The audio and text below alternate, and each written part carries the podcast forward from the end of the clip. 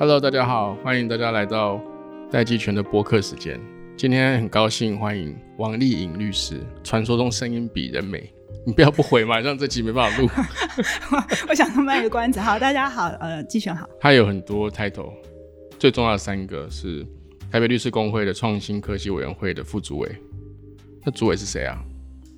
于若凡于律师。你跟他是不是有一些竞合关系啊？啊，通常主委跟副主委都会有政治上的张力。好，你不用回答。他同时也是 AppWorks 的法务辅导长。法务辅导长跟法务长有什么不一样？这名字比较炫，法服长是不是？就是大家看会说，哎，是叫你辅导长还是叫你法服长？Legal Master 就是有一点点哈利波特的那种感觉。哦，有点，就是有一点点啊，就有一点像是议员的那种法律服务嘛，是不是？所以觉得不是，不是法律。你什么时候才要介绍明日科技法？哦，然后最重要的是，他是明日科技法律事务所，法律律师事务所。明日科技法律事务所的所长的英文让你来讲讲看。OK，Next and Nexus。哎呀，很好。嗯，对。但是他的缩写不好念呢。对啊，所以每次要讲 email address 的时候很痛苦。就要那个啊，的所长，主持律师。好，我们欢迎丽颖。那我们今天来聊什么数据？嗯，我们不是才刚从爱沙尼亚回来？嗯，那数他们那边不是整个国家都是数据嘛？号称 digital nation。对，他的那个国家其实当然最近有不同的。来宾跟机会有介绍到，他那边就一百三十万人。嗯，但我们今天从比较不同的角度来讨论这个数据现在在国家治理跟商业经济上面扮演的角色。其实我们刚刚在弄咖啡的时候就已经开始吵架了。你觉得？你觉得现在是不是？我觉得你不懂我，我不懂你。好好，我就跟着这个听众一起来，一起来懂你。你觉得现在有数据垄断的风险吗？在全球？嗯，我解释一下哈，所以数据垄断的意思就是说，我们现在大家每天都在用的网络服务，他们无时无刻都在收收收集你的数据，他们无时无刻都在收集你的数据，包含像 Google 啦，你在搜寻的时候，你在浏览网页，如果那个网站它有装这个 Google Analytics，或者是你用 Google Map，它其实都在收集你的数据，Facebook 也是，当然像微软啦，Apple。更不用讲，Amazon 就是很多购物网站，他们也都在收集你的数据。你看什么，什么时间点去买，去点击。那在这样的环境下，其实这些跨国企业好像是已经大到单一国家管不住。你是从这个角度来来认为说，现在有数据垄断的风险吗？是不是这个猜名？我不确定啦。这是刚刚我们聊到，就是现在之所以听到。风声鹤唳，各国政府都在做反垄断执法，它其实当然是有它的这个政治背景因素。那但是这个各个大的平台，呃，会越来越依赖数据，这绝对是一个趋势。为什么？就是大家嘴巴常常在讲的这个人工智慧的运用，它的基础就是数据。数据越多、越及时、越好用，那呃，接下来他们要做的任何的呃 business model 才会越有效率。可是，当然有人说数据是新的，我们这个时代是石油嘛，然后有人就会类比说，以前洛克菲勒，或是是洛克菲勒嘛，是。那个表情，我们以后你的节目我们都开 YouTube，害我以为我把讲讲成卡内基，因为洛克菲勒他是有油田的，所以其实石油是他的，可是其实这个数据，我我比较粗浅的感觉是，嗯，如果我觉得 Google 做的太过分，或 Facebook 做的太过分。我可以不用它，它就没有我的数据。对，那这样的话，那你现在觉得谁做的很过分？然后你真真心就不用它了？他没有到过分，他只让我困扰而已。譬如说，像那个呃，很多网站不是都会装那个 Google AdWords 吗？我在端午节买过肉粽，他到现在还在给我肉粽的广告。那它的这个 AI 系统可能要可能是因为可能是因为我很少购物啦。嗯，我就那一次，因为因为肉粽。以前小时候我们可能家里还会包，但现在可能就慢慢越来越少会自己包，太累了。那我就想说买一些，你知道端午节会有一些民众有没有？而且要预购，要不然你端午节到的时候会没有肉粽，我我会被骂。所以我就我就在端午节快要来的前两三个礼拜先预购，我就搜寻民众，然后我也真的下单买了。从此之后呢，所有 Google AdWords 的广告大部分都会出现肉粽。所以到万圣节，你没有改买其他东西？我没有买，我不会买糖果啊。我觉得那个糖果，就像买个蜘蛛人 costume 来穿。也没有那个用猪的，娱乐一下你的同事们。那个你说我自己哦，不用不用，我会说给小孩的。所以我只有觉得，一方面我也没有觉得它有太有威胁性，那二方面我觉得顶多就是一些广告上的困扰，并不会说真的有，还没有让我觉得有危机感。虽然我是这个行业的一份子，什么情况你才会定义它是对个人有危机？我有一个 case 是这样，我不晓得这件真伪，我还没有空去查。就是据说，据说，因为我的我的手机是 Google Phone 嘛，就是那个那个什么 Pixel。对我也是，那是 Pixel，Pixel Four 超好拍。你换成 Four 了？你们可以这样置入啊？我们没有置入，我没有。夜景跟小孩都很好拍。我没有置入，有比那个吗？那个 Apple 现在多少？十亿是不是？对，好吗？十亿你要问小新什么？啊，十亿太贵太贵了。可是你看啊，这个这个就是我最近谣传，就是说听说 Apple 的手机跟 Google 的手机，他们都会偷听我们讲话。嗯。你这个嗯是 confirm 是，这不是由来已久的传说吗？但是到底有没有验证过啊？就是说，我看网络上有很多影片嘛，嗯，它就是 demo 说，你如果在 Google Phone 旁边讲一些关键字，嗯，你即便没有搜寻过，之后你出现的广告就会跟你在聊天的时候的内容相关。对啊，我觉得普遍很多 user 越来越有这种感觉，他可能就是。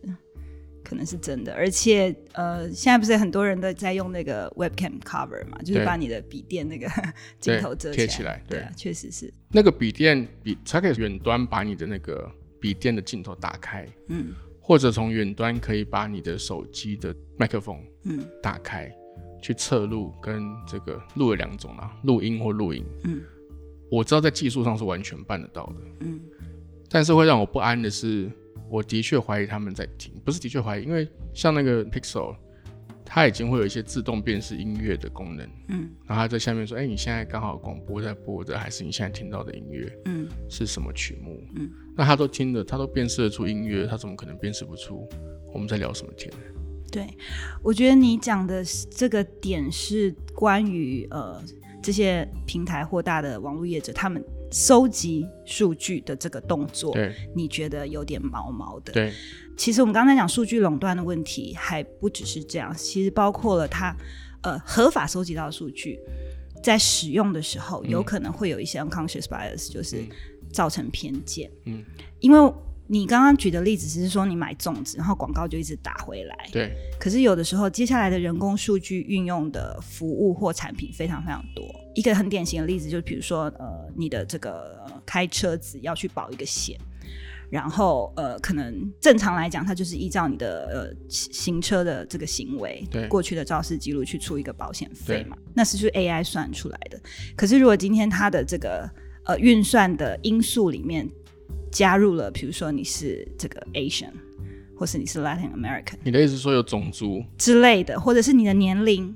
或者是你的性别，觉得女生开车她就是那个就是会会车祸的加权就加重一点，就是有的时候他可能是有意识的去调整那些参数，造成一些偏见，但有时候因为他的这个 input output，他 input 的时候就已经是这些历史经验累积的结果，所以他 output 就顺理成章是那样子的偏见的结果，那个也是一种就是在运用大数据的时候的一个风险的所在。可是现在不就是会因为通常男性保费比较高啊？现在就是，嗯，比如说二十岁到二十九岁的男性，对，他的保费又比其他年龄层要高。当然，他的前提是只可以有驾照的这个这个年龄啦，所以大概就是年轻男性的保费会比年长的女性保费要高许多。应该是说，就是我我们刚刚举这个例子，并不是要针对保险的 policy 这件事情，只是想要凸显说，数据的运用除了精准行销的运用以外，其实有很多时候个人是会有感的。如果你被偏见了的话，被歧视的话，至于你讲到说，哦，其实，在实体世界里面的保险，它其实也有这些运算因素。其实大家在讲这个 AI 数据的演算的偏见，着重的只是呃，你要能够合理的解释。你就法律观念来讲，所谓的差别待遇，并不是。差别这件事情，而是没有正当理由的差别。比如说以台湾为例，其实现在大家就知道说，台湾的机车肇事率是比较高的，嗯，相对于其他国家，嗯，当然它的原因可能有很多种，也可以讨论啦。比如说可能台湾的机车密度很高啦，或者是说台湾的呃用路环境跟机车的整个用路生态不是那么成熟啦，还是这个机车骑士的骑乘习惯等等等等的。可是就结果而言。但这个事情大家可能不会觉得有歧视或偏见啊，可是他的他只是说根据这些数据统计出来的结果是这样。但你指的不是这种结果上面的，它一定会有某个某一个回归或某个倾向吗？你指的是说，它可能因为什么肤色啦、人种啦、性别里面会有一些偏见啊？嗯，对，因为可能刚刚这个例子没有很好，所以你的 argument 听起来非常合理啊。就是说，我觉得如果在正常可以解释的情况下。的这个差别待遇并不是一个问题哦。那我们就举一个，比如说真正发生过被主管机关纠正的案例，比如说你刚刚讲的这个精准行销，就是呃，刚刚季璇有解释了，观众朋友可能也都。听众朋友可能可以理解，就是他期待被照，他期待有影像。我一直想要梦想成为 YouTuber。好，就是说，当你被这个呃精准行销打中的时候，其实背后大家都知道是小编在运运筹帷幄这一切。那你打开他们这个粉砖的后台，其实小编他是可以去勾选他的这个 TA 的种类哦。对。那为什么他有这么多种类可以勾选？其实就是我们在在网络上的这些所谓的呃数位足迹。形成了我们每个人的这个 profile，所以他可以去选他要 target 你还是不要。那真正发生过的案例就是像 Facebook，他们呢在后台可以这个广告可以勾选的时候，其实是可以选呃，比如说年龄、性别，然后形象，呃，邮地区号，嗯，好，这些听起来都很正常。对。可是呃，后来呃，分别这些其实是不同的主管机关在规管哦。那那后来他们都跟主管机关达成协议，就是说，比如说他们很美国。是很讲究居住正义这件事情，所以他们认为，呃，他们的法规是认为住房这件事情，housing，你在做这个房屋的销售广告的时候，其实是。不能勾选呃，用邮递区号来区分你的 TA，为什么？因为他们美国的邮递区号可以很明显的分辨出你是天龙国还是偏乡的居民，然后是白人还是黑人的住宅区。所以如果你比如说你勾选说我要排除某个邮递区号，可能意味着你排除了所有的黑人不准来看我这个房子是建案，所以这个是被禁止的。那例如另外一个更敏感大家可以理解的，比如说你要一个公司它要征财。或征才的广告，然后你就只勾我选男生才可以看到这个广告，这个也是被禁止的。我觉得举这样的例子，大家可能比较容易理解。但是在法律上，你觉得政府这样做是合理的？你如果说，其实征才这件事情，在台湾或者是很多国家都是禁止你有什么宗教歧视啦。征才的这个内容本身就是说我排除呃，就是女性不能来应征这件事情。可是有时候，那有时候雇主他。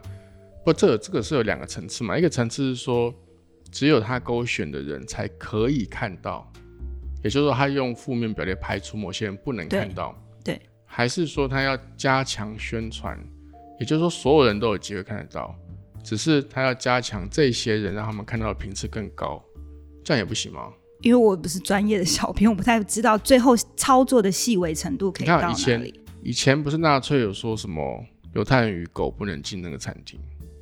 这个叫做排除嘛？嗯，可是他他如果是什么母婴友善餐厅，嗯，他特别对母婴，就是对母亲或者说有小朋友的人是友善的，他有没有排除说一定只有小朋友的有小朋友的这个客人？因为你勾跟不勾就是有 target 跟没有 target 两种，所以其实你不勾就是一个排除。然后，但是它后面还有一个选项是，假设刚刚前面可以勾的项目没有这一项，但是排除的时候我可以特别把它排除掉，这样子。不要秀出来。对，就是你你你的广告根本不会被这些人看到。刚刚我们回到前面谈的这个数据垄断，这个还是比较偏，比如说基本人权。因因为我们其实有点不是商业上，我们其实有点扯 远了啦。就是我们一开始呃要讨论的是数据垄断，然后变成我访问你说为什么呃就是你你对于。这些平台握有你的数据会不会 feel uncomfortable？对。然后你说还好，因为这是广告。然后我们才讲到说，哦，但是有些情况会有偏见。懂了，懂了。对，那但是现在可以回来了。没有，我们开一个节目给丽颖，他想做主持人。所以这个其实是有两个两个范畴的，一个是商业上的数据垄断，一个是说这个数据在使用上面是不是因为它是这个对政府或是对整个社会是新的领域，会不会在这个新的领域？我们很多过去犯过的，已经好不容易建立起来的比较文明的机制，会在这个新的领域里面又要再重新来一次。比如歧视啦，一些不当使用，应该是说关于这个演算法歧视，我们可以另外在一集哦。它表面上是两个题目，但是呃，为什么我们今天还是会聊到？主要是因为现在各国的这个反垄断的执法，因为没有办法用既有的竞争法的，像我们刚刚在茶水间聊的这个的对市场的定义啊，对这个定价理论的。适用，对，没有办法直接来套用，所以现在拐个弯，主要他们的呃在监督的这个面向。变成是数据有没有被滥用的这件事情，也因此，你如果呃收集数据是超过你的使用目的，或者是你使用，或者是你把它移转给第三人的过程当中有不公平的行为，那可能都是变成现在反垄断执法机关要注意的对象。先注意的嘛，所以所以不是从市场垄断角度来的，他是举着反垄断执法的这个大旗，对，但是他有一点点越界到这个各自保护的领域。用这个名义来处理，这也就是为什么其实反对者非常反对，他觉得你已经越线了，这个有其他主管机关来处理。但是这个这个议题非常有趣，我觉得听众朋友真的可以自己再多多研究，或者是。看我的其他文章，好，大家多多看，上网搜寻王丽颖。有的各自主管机关，他们其实是觉得这是我的领域，你不要来，你不要涉入。但是有的有的各自主管机关其实是求饶，他们觉得我真的我无能为力的这些东西，其实反垄断机关也应该共同来监督。嗯嗯嗯，我们如果先不处理反垄断，这个会不会是因为现在各国政府都还欠缺数据治理，或是对数据的定位？还有政府、国家怎么样透过数据来跟社会或民间互动合作的理解跟观念？是，我觉得我们要讲到呃，主管机关对数据、数据经济这件事，就是数据到底在我们的日日常生活方方面面已经渗透到了什么程度？这件事情的呃理解是有个 gap。那但是在讲这个之前，我觉得刚刚在开始节目之前我们聊到的，我觉得你可以分享一下，就是 传统竞争法。对于市场定义的这件事情，真的在现在的数位经济、数据经济的领域没有办法适用。其实我我觉得他们连传统的垄断都没有做得很好，因为那个垄断的简单的定义是说，我们是垄断市场嘛，所以其实要讨论垄断之前，要先定义市场。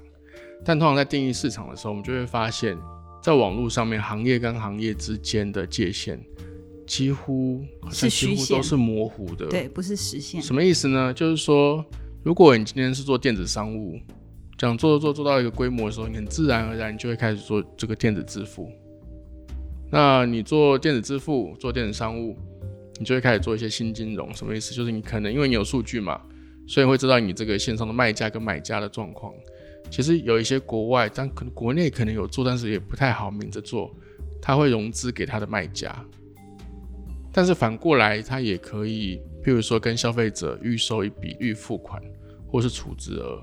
当然，现在现在这个部分台湾就比较有跟上了啦。当然，包含第三方支付法啦，是不是可以收受存款等等的规范？虽然从我个人观点来看不尽理想，但至少有理解到这个事情。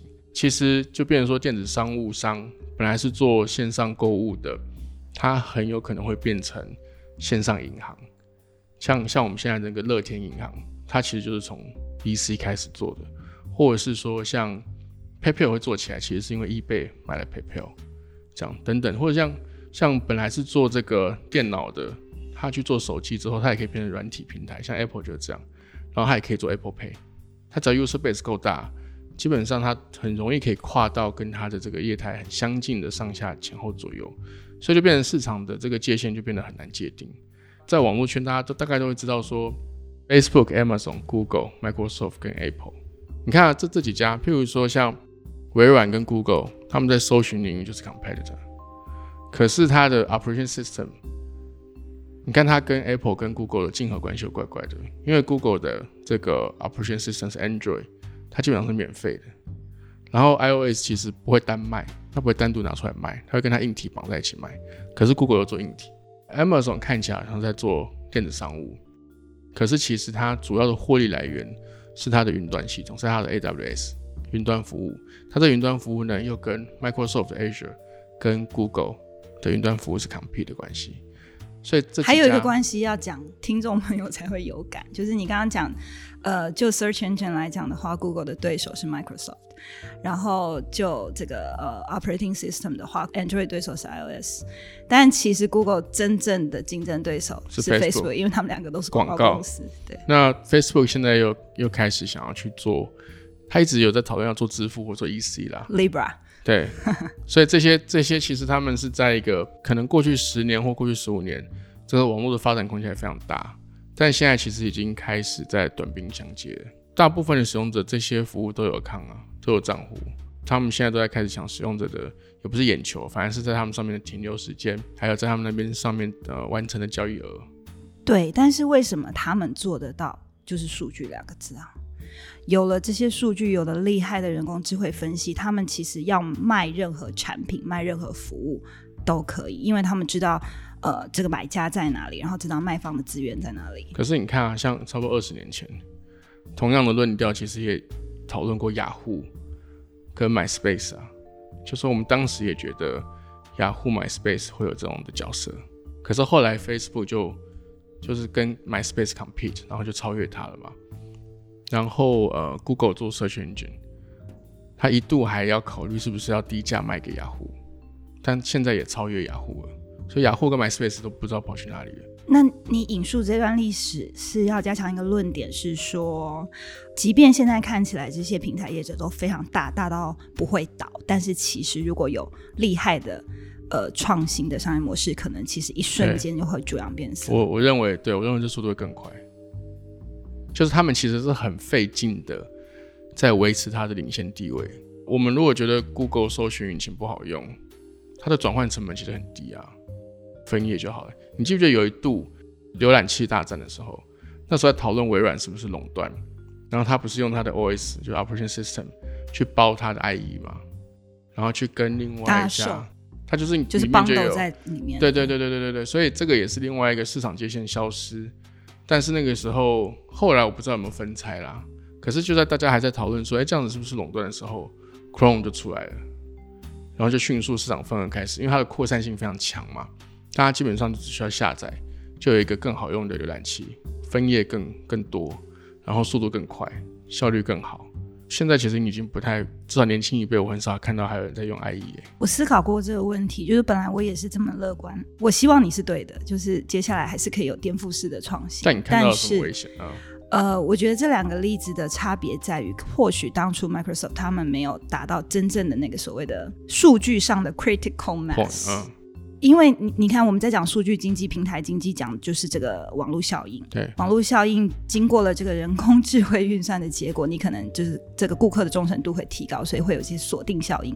这些都是大家在网络创业讲的这个叫做 moat 嘛，就是 后墙。哦哦哦，进入障碍了。对，所以竞争门槛。所以对，所以网络效应再加上锁定效应，其实是一个很强的护城河。对。对，所以，所以，呃，以现在你刚刚讲的四家或五家这些，呃，就是最大的平台业者来讲，真正要能够颠覆它是相当不容易。你要怎么样去你的那个那个 critical mass 是是？我我们举一个好玩的例子好了，就是 Facebook 不是之前有这个什么剑桥事件，然后很多人就开始反 Facebook，然后其实坊间就开始有很多呃。类 Facebook，但是标榜保护隐私的社群平台。对，但是你或你的身边的朋友有真的就是开始关掉 uninstall Facebook，然后加入其他的平台吗？对啊，同样的讨论的时候，雅虎在很厉害的时候也是这样啊。这个有两个因素啦，一个因素就是大家不 care，大家没那么 care，用户没有这么 care，就是说这个事情也许是一个议题，可是大家想一想之后觉得算了。所以其实还是消费者或用户愿意给他这些持续给他这些 data。对，没有错。这里面还可以再有两个层面，一个就是说，其实因为民众对于隐私权的观念跟过去不太一样。对。第二个就是，其实几乎大家已经认同把提出更多的个资给平台，以换取更好、更个人化的服务，中间画上一个等号，所以会比较无感。嗯，这事情就是这样，因为这些平台他们其实就是一个中心化的服务，所以没事的时候大家都觉得很好，太好了，就是越多的各自换的越好的服务。可是出事的时候可能就来不及。这我想要讨论一下什么叫出事，譬如说川普当选嘛。呃，比较小的例子，像我们刚刚一开始讲的，它可能是一个 unconscious 的偏见的结果，就是他不是故意的。但是如果今天很有可能，因为它是中心化的。如果今天被一个假设用美国的例子可能大家很难想象，可是比如说，呃，像 China 这样子的封闭式的网络的呃这个商业环境，对政府的手是可以随时伸进来的，然后业者其实是没有办法的。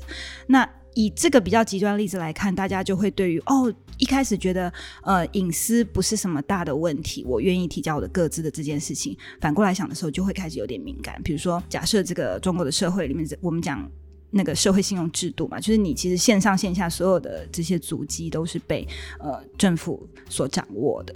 从这个角度去想，可能会比较有感。但是现在你所使用的服务，开开心心的，哪一天它会变成那样子，其实你没有办法预测。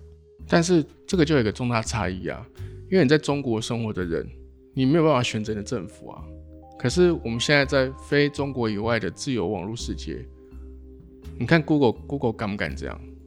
就一方面有说话能力了，他他有没有办法说像像这个呃中国政府用人脸辨识你，然后去做一些在台湾没办法接受的违反人权的事情？Google 在能力上面，它它的确有人脸辨识。你你的那个那个 Pixel Four 是不是可以用人脸解锁？它它能够 do evil 最坏的状况是什么？对，所以我觉得听起来你的意思是，呃，虽然它这些平台都是一个中心化的营运，但是你是愿意选择信任它？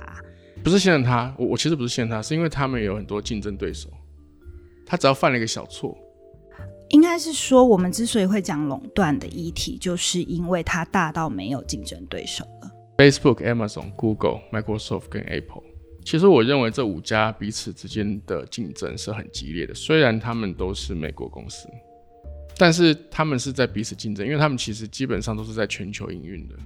像 Facebook 的用户就几十亿、三十亿以上，Google、Microsoft、Apple 都是，就是说他们其实在全球的市场在去。竞争彼此的用户，还有用户使用他们的时间。从我的观点来看，我认为竞争很激烈啊，是有一定程度的竞争，但是就仅限于他们几个。所以我的观察也是，刚刚刚刚我说我支持你，我希望你的你对未来的期待是成真，就是会有其他的业者加入，然后去做颠覆式的创新。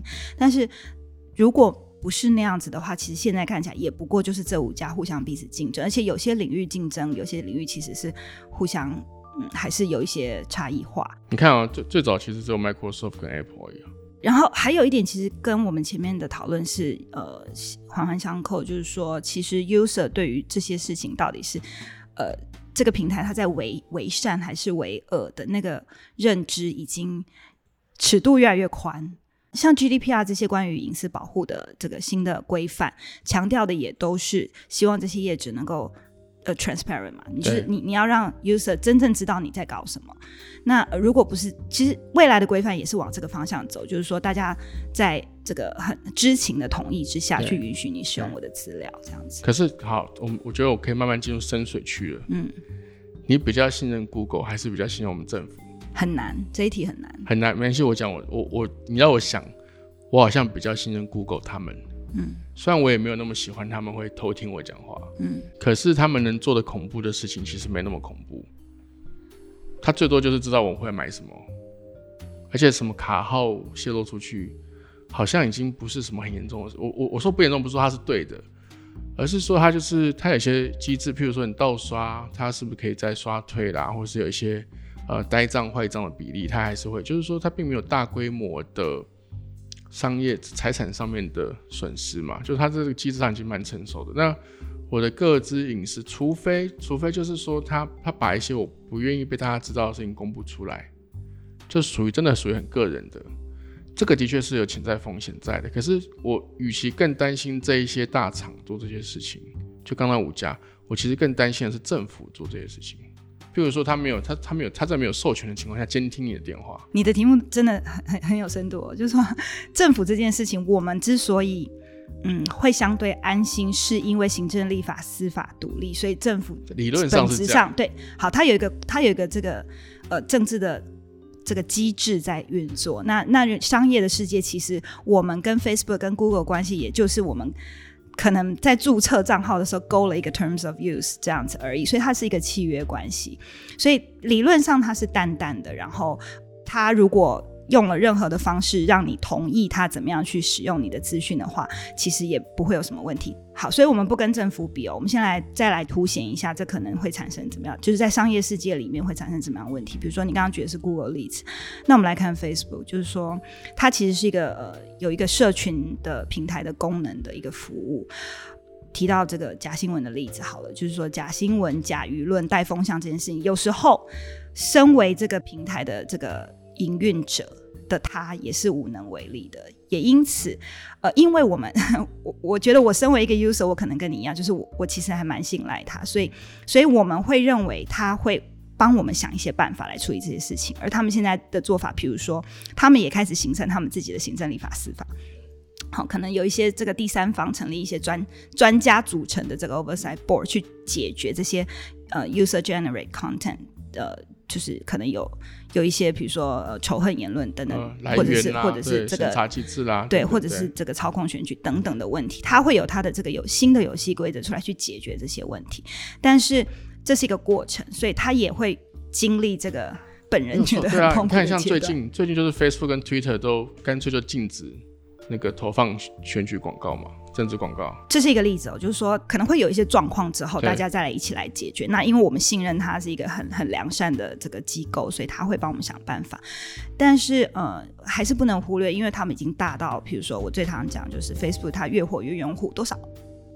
哦，这就超过 Facebook 嘛，三十亿，二十四亿哦。那全球总人口多少？糟糕。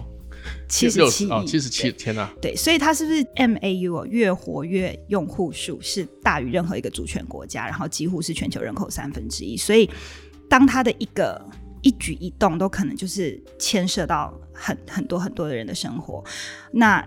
最近一个例子就是 Libra，对不对？那他本来也是希望我们成立一个第三方的独立的 association，然后我们有什么呃挂钩各国的法币，然后不会只独厚于任何一篮子货币。对，那那但是在 negotiation 的过程中，其实他们也渐渐的松口说，好啊，那既然我们要协助美元对抗呃这个人民币，那可能我们接下来这个 reserve 里面会让美元过半，它也是就是在商言商，最后他可能会牺牲他本来的那个。理念，然后去达成一些商业上的对，因为是一个中心化的，然后商业的机构，最后会有这些情形发生。其实我要稍微澄清，我我并不是信任他们单一机构，我现在我我只是说我比较信任他们多于信任政府，不管任何形式的政府。主要原因是因为这些商业机构彼此之间是高度竞争的，而我们作为用户。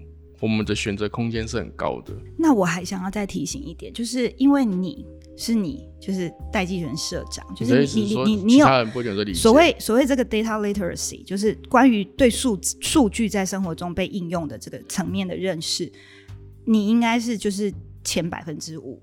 但是全球人口里面有很多人可能在不知情的情况下，数据被怎么样利用是不知道的。我为什么这样提？是因为。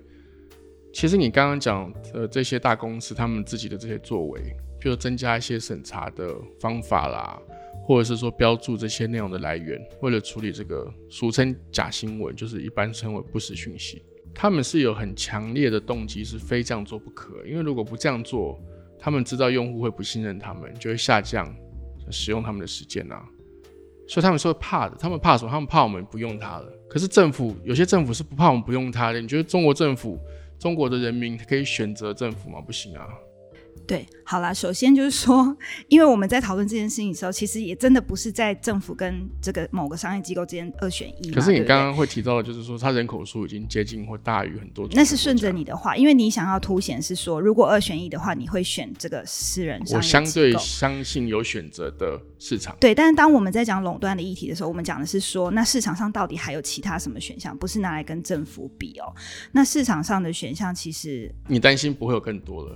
就是这五家，应该说我们今天讨论很有意义，是因为里面我们都反映了在讲反垄对这个 big tech 的反垄断议题里面的各方意见，所以支持方就会觉得他们真的是数据都在他们手上，然后因为网络效应、锁定效应，所以他们只会大者恒大，然后管不了他们。那反对者就会觉得，其实因为有这些数据，然后他们又非常善用这些数据，所以可以提供大家更好的服务，而且他们会自治、会自律，所以。有他们真好，所以其实我觉得我是不相信他们会自律啦，他们只是因为竞争所以才自律，不是因为对啊。但自律我们不管他的 incentive 是什么，但是最后他会有一个游戏规则出来，是是对大家好的，对啊。所以我觉得反正我们所有论点都 cover 到，蛮不错的。那你会不会觉得我们的政府其实反而没有我们这样子的充分理解？因为我的感觉是这样，我的感觉其实像对岸透过数据来做各式各样的控制跟监管。就是在网络世界 cyber war 里面，不管侵犯人权啊、侵犯隐私，但是人权的一环，他都走得很很前面。就是说，他非常善于利用新的技术、跟新的科技、跟网络这些数据的机制、人工智慧等等，来强化他的统治的这个结构。而这个统治结构是不利于，就是我们喜欢的自由民主的生活方式继续延续的。但我们的政府其实理解是不够的。你觉得我这样的描述是合理客观的吗？还是说你觉得政府其实已经有很足够的理解在这些事情上面？我不确定，但是我认为政府越深入理解这件事情，一定是越好的，因为它有好处跟这个风险的预防。好处就像你刚刚一开始提的这个爱沙尼亚，他们其实因为政府本身也是。一个很 data driven 的一个 startup 的感觉哦，所以他们借由这些数据还有人工智慧运用，提供很多更好的服务给他的民众。那这是好的面向。那另外一个就是你讲的风险的面向，其实这个资讯战在未来世界其实比比这些军火的战争还要更恐怖。那政府当然不能不理解这一块。可是你不会担心我们的政府越理解理解越多？这你知道我心中常会有个矛盾，就要不要让政府懂那么多？你都不怕他做坏事吗？他现在不懂，我就觉得我至少就不用担心他们透过数据做坏事啊。你看，这那你刚刚讲说，在这些民间业者当中，你可以就是不喜欢这一家用另外一家，那你不是对政府也是用选票来处理吗？所以这个就变成，那这样的话是不是变成只有在民主社会，或是社会跟政府都对数据的这个价值定位，跟它的可以做好的事情跟坏的事情都有比较充分的理解的时候？才会有一个比较好的结构。回归到你一开始提到这个爱沙尼亚，他们在推动这个 digital nation 的时候，也很强调立法。对，政府是有一些远见，要带头做这些事情之前，他还是必须要经过一些法律的程序，而这些立法人是我们民选。他们是这样，只要政府在政府要使用你的数据，一定要有法源基础。然后他们如果是在法律规范内，但是并没有在标准授权的范围内要取用你公民的数据的时候，你的手机或 email 会收到通知的，就是你会被 notify 说，哎，这个警察局要 access 你的什么什么资料，或者是税务，就是国税局要 access 你的什么什么这样的资料，这样这个在爱沙尼亚做的非常非常好的，因为他们还现场 demo 给我们看。对，我觉得政府在理解这件事情，其实要学就是学一套，不是学半套了。就是说，像民间的业者，他们善用这些数据，但是他们也相当理解这个跟他的用户取得信任是一个非常长久才好不容易建立起来的事情，所以一旦有状况，一定要立刻处理。那爱沙尼亚政府也是一样，你看他们在讲这个 e health 的医疗数据运用的时候，它其实是让民众可以选择我开放或是不开放，这就是一个建立 trust 的过程。那政府如果要要理解这一块，应该是全部都一起学习啊。哎，其实我越想范围越多哎，像现在路上不是有很多那个监视摄影器，他们现在可以照跟不能照，可以辨识跟不能辨识的那些影像，是不是还没有被规范呢？他耸肩没有，因为 录音耸肩是要怎么？没关系，他耸肩没有关系。我们我们再准备一下，下次有机会再找丽颖来多聊聊这些数据造成，而且五 G 世界要来了。五 G 大未来，对五 G 大未来，它它的传输速度跟传输的量是可以做到全景的。五 G 大未来的第二个关键字就是 AIoT，所以就是无所不在的各自被收集，就是数据全裸嘛。对，啊，这词是我刚刚才想到，我不知道。本来线上就已经全裸了，那现在是线下。有就是 O M O 的全裸。我们不是，我们有个共同好朋友叫林志成，他不是去台给大家做总经理吗？我们是共同好友吗？共同，我不太是吗？他是不是他是不是你好友？他跟你比较好。我常常很想问他，说现在电信公司是不是无时无刻都知道你的 SIM 卡的那个人？因为他的基地台都可以很容易做三角定位嘛。现在这个时间点是不是在什么地方？像假设我们两个都是台科大的用户。他们是不是有能力现在就知道我们两我们两个人的手机现在是在一起的？我说手机哦，是在同一个空间或很接近的。这个事情我确定政府也没有去注意跟规管，但我不是要找 Jimmy 的麻烦，我只是要提醒，你不需要找他麻烦，因为我们两个现在在这里录音，其实一路上已经有太多的数据被收集了，对啊。对啊，所以所以我觉得这个是重要的议题啦。我们以后尽量找时间多找这个声优丽颖、励志被法律耽搁的 YouTuber。真的，你如果有开 YouTube 频道的时候再揪我，再邀请你是？对啊，就因为长得蛮正的。好，今天谢谢丽颖，谢谢大家。